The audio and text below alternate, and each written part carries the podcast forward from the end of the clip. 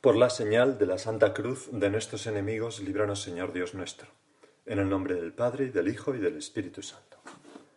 Señor mío y Dios mío, creo firmemente que estás aquí, que me ves, que me oyes. Te adoro con profunda reverencia.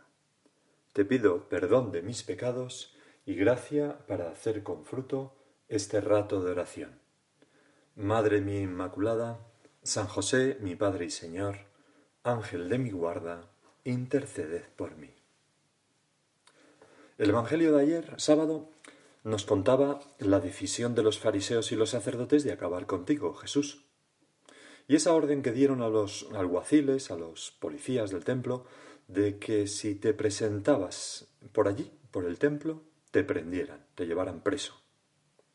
Mucha gente del pueblo sin embargo, había visto los signos que hacías y particularmente la resurrección de Lázaro, y por eso creían en ti, y te buscaban, y te seguían. Y tú, por tu parte, pues no te presentabas en público, sino que te retiraste a una zona cercana a Efraín. Al día siguiente, es decir, hoy, Domingo de Ramos, Jesús sube a Jerusalén. Y dice el Evangelio al llegar el Evangelio de la procesión de entrada con los ramos de la misa del Domingo de Ramos, al llegar Jesús al monte de los olivos, envió a dos discípulos diciéndoles, Id a la aldea de enfrente, encontraréis enseguida una borrica atada con su pollino, los desatáis y me los traéis. Si alguien os dice algo, contestadle que el Señor los necesita y los devolverá pronto. Aquí, Señor, nos llama la atención una cosa, porque tú siempre evitaste que te aclamaran como rey. En cuanto lo intentabas, te, quitabas de en medio, desaparecías. Y sin embargo aquí da la impresión de que tú mismo lo buscas. ¿Por qué? Pues si seguimos leyendo el Evangelio nos responde. Esto ocurrió para que se cumpliese lo dicho por medio del profeta. Decid a la hija de Sión, mira a tu rey que viene a ti, humilde, montado en una borrica en un pollino, hijo de Acémila. Tu Señor quieres cumplir la Sagrada Escritura. Fueron los discípulos e hicieron lo que les había mandado Jesús. Trajeron la borrica y el pollino, echaron encima sus mantos y Jesús se montó. La multitud alfombró el camino con sus mantos. Algunos cortaban ramas de árboles y alfombraban la calzada. Y la gente que iba delante y detrás gritaba Osana al Hijo de David, bendito el que viene en el nombre del Señor, Osana en las alturas. Es algo, un canto que, los cristianos hemos incorporado a nuestra misa. Bendito, bendito el que viene en el nombre del Señor, Osana en los cielos. Al entrar en Jerusalén, toda la ciudad se sobresaltó preguntando, ¿quién es este? La multitud contestaba, es el profeta Jesús de Nazaret de Galilea. Cuando el Papa Francisco comentó este Evangelio en el año 2013, en un día como hoy, decía, vamos a ir como comentando un poco esa, esa homilía suya.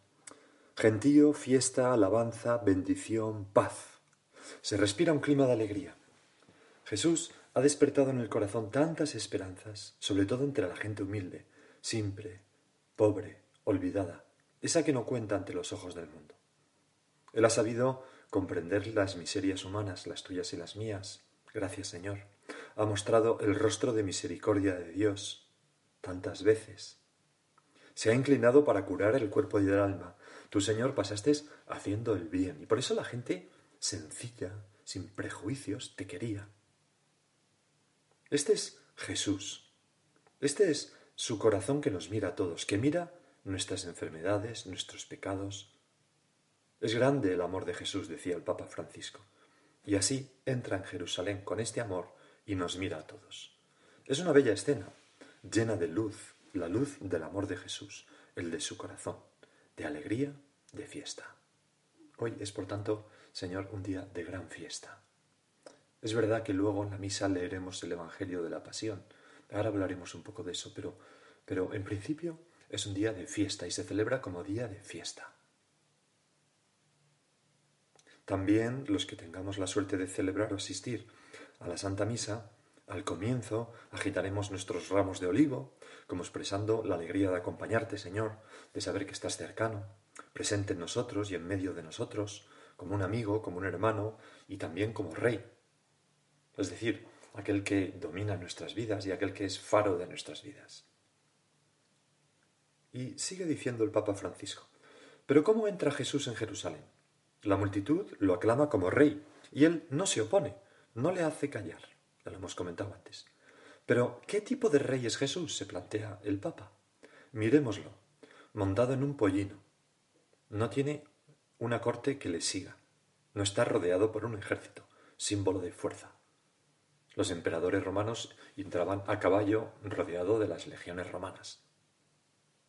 En cambio tú, Jesús, en un pollino, con niños alrededor, con gente sencilla del pueblo, echando sus mantos y poniendo sus ramas en el suelo, como nos gustaría a nosotros, Señor, hacer con nuestro corazón y con nuestra vida, que sirva para que tú pises encima, para que pises blando. Quien lo acoge es gente humilde, sencilla, que tiene el buen sentido de ver en Jesús algo más, dice el Papa. Tiene el sentido de la fe, que dice, este es un Salvador, este es el Salvador. Jesús no entra en la ciudad santa para recibir los honores reservados a los reyes de la tierra, a quien tiene poder, a quien domina. Y ahora, fijaros el cambio. Entra para ser azotado, insultado y ultrajado, como anuncia Isaías en la primera lectura de la misa de hoy, que dice así, ofrecí la espalda a los que apaleaban, las mejillas a los que besaban mi barba, no me tapé el rostro ante ultrajes y salivazos, una profecía del Mesías. Jesús entra para recibir una corona de espinas, una caña, un manto de púrpura. Su realeza será objeto de burla, entra para subir al Calvario cargando un madero. Jesús entra en Jerusalén para morir en la cruz. Como nos recuerda, Señor, esa lectura larguísima que vamos a hacer en la misa de hoy. Y es precisamente aquí donde resplandece su ser rey según Dios. Su trono regio es el madero de la cruz. Qué impresionante, Señor. O sea que tú entras y permites que te aclamen como rey, sabiendo que tu reinado será desde la cruz. Por eso Benedicto XVI decía a los cardenales, sois príncipes, pero de un rey crucificado. Ese es el trono de Jesús. En todos nuestros, los cristianos, en todos los corazones de los cristianos, está como grabada esa señal de humildad, de sencillez, que es marca de Dios. Es una paradoja terrible, Señor, porque, y este es nuestro segundo punto de la meditación de hoy, porque hoy, Domingo de Ramos, te aclaman como rey, y en solo cinco días te crucificarán como un malhechor, y gritarán, quita, quita, suéltanos a Barrabás, a este crucifícalo. Cinco días, hoy bendito el que viene de las alturas, Osana, y, y dentro de cinco días crucifícalo. ¿En qué quedaron las palmas y los osanas, los mantos y el pollino? Se trocaron en clavos, Señor, en espinas, en escupitajos y en un madero. Y así, Señor, es todo lo mundano. El amor a lo, a lo de aquí abajo, que no tiene en cuenta lo de allá arriba. No es que estas cosas de aquí abajo sean malas, son buenas, pero siempre Mm, subordinadas a, que nos lleven a Dios y a darle gloria a Dios con ellas. Pero todo lo mundano, la fama, la belleza física, el dinero, el prestigio social, la popularidad. A veces me acuerdo una chica que me presentó a un grupo de amigos bastante extenso y entonces pues bueno, pues muchas de esas personas empezaron a hablar conmigo y entonces un día me decía, oye, ahora que eres tan popu, a ver si me haces caso a mí, ¿eh? Y no sin parte de razón, claro, ¿no? Pero, pero bueno, la popularidad que todos ambicionamos, todo el honor humano, todo ese amor mundano, repito, que es vanidad de vanidades. Tan pronto como lo gano hoy, lo pierdo en cinco días. hay unas palabras tan bonitas, ¿no? De Fray Luis de Granada, ¿no? Entiendo cómo Fray Luis de Granada no es santo, pero en fin. Y tiene ese, ese libro de la vida de Jesucristo, estoy convencido de que es santo, simplemente que no ha sido declarado por la Iglesia. Eso es lo que quiero decir, ¿no? Pues en ese libro maravilloso que se llama Vida de Jesucristo, un libro finito, escrito con un lenguaje antiguo, pero, pero con mucha fuerza, él mm, contempla el, amor humano y lo mudable que es. Y entonces, no, el amor humano, el, honor humano, ¿no? la vanidad humana. Y entonces escribe, fijaros qué palabras, cuánto nos pueden ayudar a rezar. Pues, ¿qué diré de sus mentiras y engaños? ¿A quién jamás guardó fielmente su palabra? ¿A quién dio lo que prometió? ¿Con quién tuvo amistad perpetua? ¿No? Piensa en la fama, el dinero, el prestigio social, el tal. ¿A quién, con quién tuvo amistad perpetua? ¿A quién no traicionó? ¿A quién conservó mucho tiempo lo que le dio? ¿A quién jamás vendió vino que no se lo diese aguado con mil zozobras? ¿Cuántas veces la fama, ese prestigio tienen consigo mil inconvenientes, mil zozobras? Solo esto, sigue diciendo Fray Luis de Granada, tiene de constante y de fiel que a ninguno fue fiel. Este es aquel falso Judas que besando a sus amigos los entrega a la muerte. Este, el amor al mundo, es aquel traidor de Joab que abrazando al que saludaba como amigo, secretamente le metió la espalda por el cuerpo. Pregona vino y vende vinagre. Promete paz y tiene de secreto armada la guerra. Y ahora fijaros qué frase. Malo de conservar, peor de alcanzar, peligroso para tener y dificultoso de dejar. Así es, Señor, todo el honor humano. Así es la fama, así es el, progreso económico como fin en sí mismo. No es malo ganar más dinero, pero ya se entiende, ¿no? Es la preocupación excesiva por, por el atractivo físico, malo de conservar, peor de alcanzar, peligroso para tener y dificultoso de dejar. Oh mundo perverso, prometedor falso, engañador cierto, amigo fingido, enemigo verdadero, lisonjeador público, traidor secreto, en los principios dulce, en los dejos amargo, en la cara blando, en las manos cruel, en las dádivas escaso, en los dolores pródigo, al parecer algo de dentro vacío, por de fuera florido y debajo de la flor espinoso. Impresionantes, ¿verdad? Es, Señor, una enseñanza muy valiosa, que no quiero olvidar.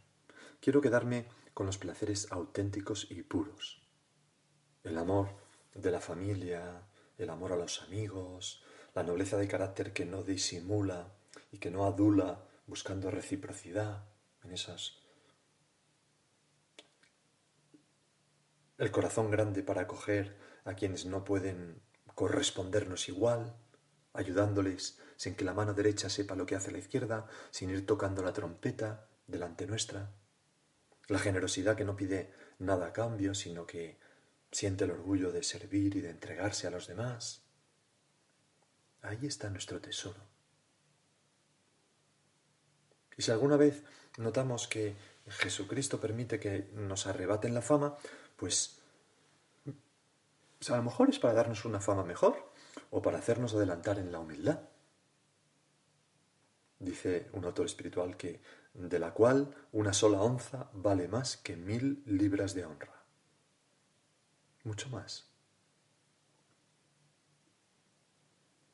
Recuerdo haber oído contar a un catedrático, escritor también, que decía que cuando era joven y estaba en la universidad, su mentor un día le dijo, vete al cementerio e insulta a los muertos. ¿Cómo? Que te vayas al cementerio e insultes a los muertos. Bueno, volvió al cabo de un rato y, le dijo, ¿qué te han dicho? Bueno, era un 1 de noviembre, en fin, en torno a la fiesta de todos los santos, ¿no? Y le dijo, ¿qué te han dicho? Nada. Pues vete ahora y alábalos. Y efectivamente, vuelve y le vuelve a preguntar, ¿qué te han dicho? Nada. Y entonces le contestaba, su mentor le dio esa grandísima lección. que tenía que que ver con una situación que en ese departamento, una contradicción que estaban sufriendo, ¿no? Dice, pues cuando te insulten o te alaben, haz como los muertos. O sea, nada, callar. Qué buen consejo.